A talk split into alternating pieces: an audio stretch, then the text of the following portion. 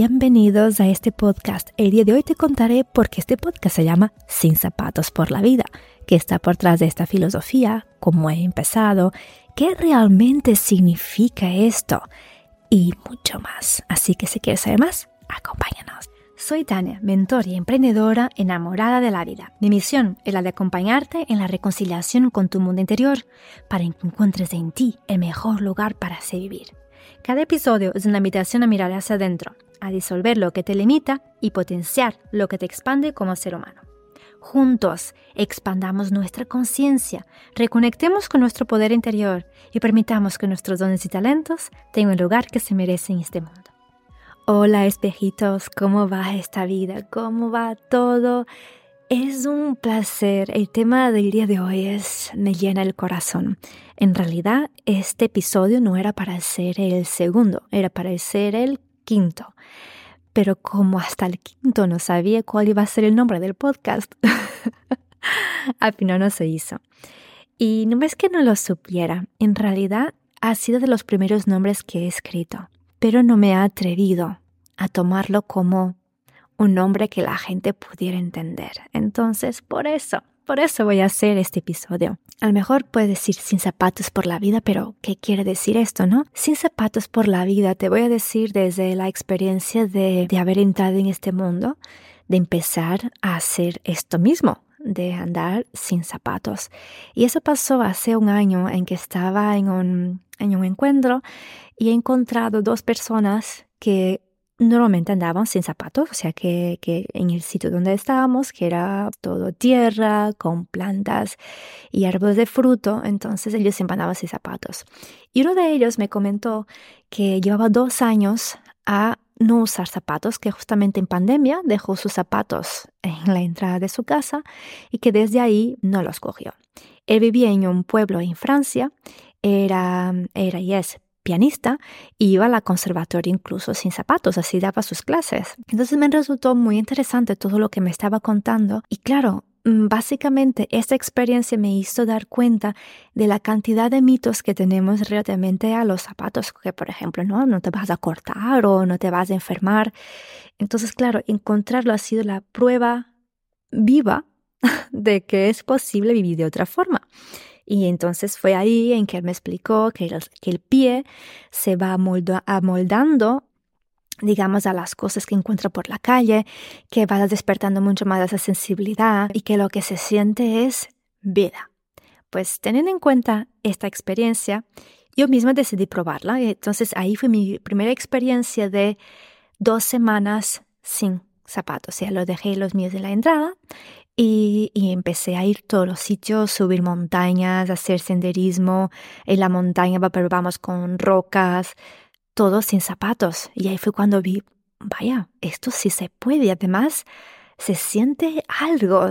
En ese momento no podía entender, era algo como, se sentía como profundo, como siento que estoy vivo, siento que estoy aquí siento que estoy en presencia. Y ahí fue cuando entendí que realmente ir sin zapatos por la vida es ir en presencia.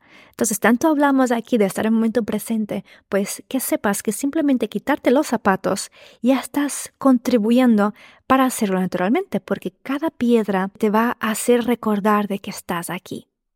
Con la práctica, con la experiencia y también con el propio pie que se va moldeando, luego como lo, lo, vas como normalizando más. Ya no vas, al inicio vas más en presencia, o sea, hay que decir la verdad, porque vas sintiendo todo. Pero ya cuando te vas acostumbrando a esto, digamos que se vuelve más, más ameno, más natural. Sientes el frío, sientes el calor, pero ya no como algo ajeno, sino que como ya hace parte de tu realidad. Entonces es como vivir en presencia y es algo natural. Lo no natural ya es usar zapatos. Por ejemplo, cuando te acostumbras a esto, poner zapatos es, te quita energía, sientes la desconexión. Es como, no sé, es que no se puede explicar. Esto solo realmente viviéndolo. Incluso en Berlín, a cero grados, recuerdo una noche que estaba nevando y el suelo estaba con la nieve y yo no estaba sin zapatos, pero estaba como de, sandalias, ¿no? De havaianas y, iba con ellas, o sea, con los pies a descubierto, sintiendo los cero grados, sintiendo la nieve en mis pies y wow, lo que se sentía era, no voy a decir que era cómodo, pero era vida. Y esa es la parte que quiero, digamos, compartir. Realmente sin zapatos por la vida es, abrirte a estar expuesto, es abrirte a a la vida es abrirte a, a las intemperies, a las situaciones incómodas que van a pasar por la vida. Hay días que va a llover y te vas a mojar, hay días que va a hacer sol y vas a sentir el calor directamente en la piel de tus pies. O sea que estás expuesto literalmente a la vida, te entregas a la vida. Sí que te puedes cortar, pero aún así te entregas. Y mira, nunca me he cortado, por cierto. sí que te puedes enfermar y puedes encontrar un, no sé, algo que, que esté por la calle y que te puede infectar. Sí, puede pasar, pero aún así te entregas. Y una de las cosas que suele decir mucho es, si vas sin zapatos, no hay la posibilidad de que mojes tus zapatos, porque como no los tienes, no se mojan.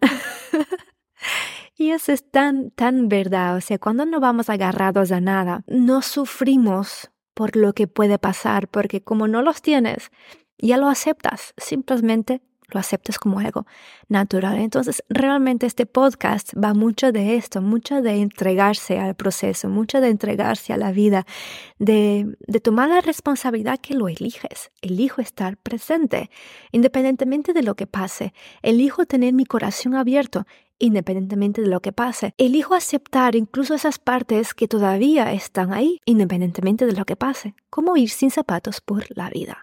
Entonces, el nombre de este podcast realmente refleja no solo a Tania en su forma de, de, aceptar y querer vivir la vida, sino que a la forma como cómo se siente la vida en ella misma, la forma como ve las cosas, la forma como comparte las cosas en este canal, en esa plena aceptación, en esta en este entregarse, en este disfrutar de esas pequeñas cosas, como por ejemplo sentir la arena en tus pies. Ay, es, es increíble. Por ejemplo, el otro día estaba en Amalur, un sitio muy, muy bonito en, cerca de Alicante, y empezó a llover y de repente el sitio este tenía una parte que tenía mucha agua.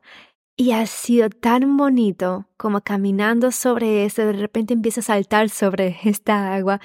Y recordé esa parte de ser niña y ser simples y, y estar caminando sobre ese espacio con el agua en el suelo, sentir la tierra mojada, sentir cada parte de mi pie.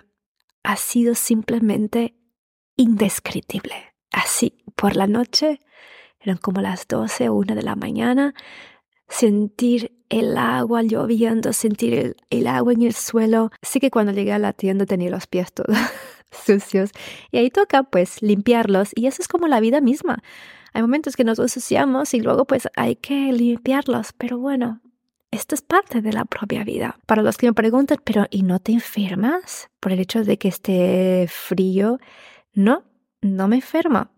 Sí que es cierto que llevo ya unos años andando sin zapatos en casa, o sea, y ya me está me he estado acostumbrando al frío, pero en esto ahora de, pues mucho más, o sea, no solo el frío, sino que las piedras, todo lo demás, no, no me enfermo, o sea que de hecho se siente muy a gusto, no sé, es como, se siente incómodo, pero a la vez es un incómodo elegido.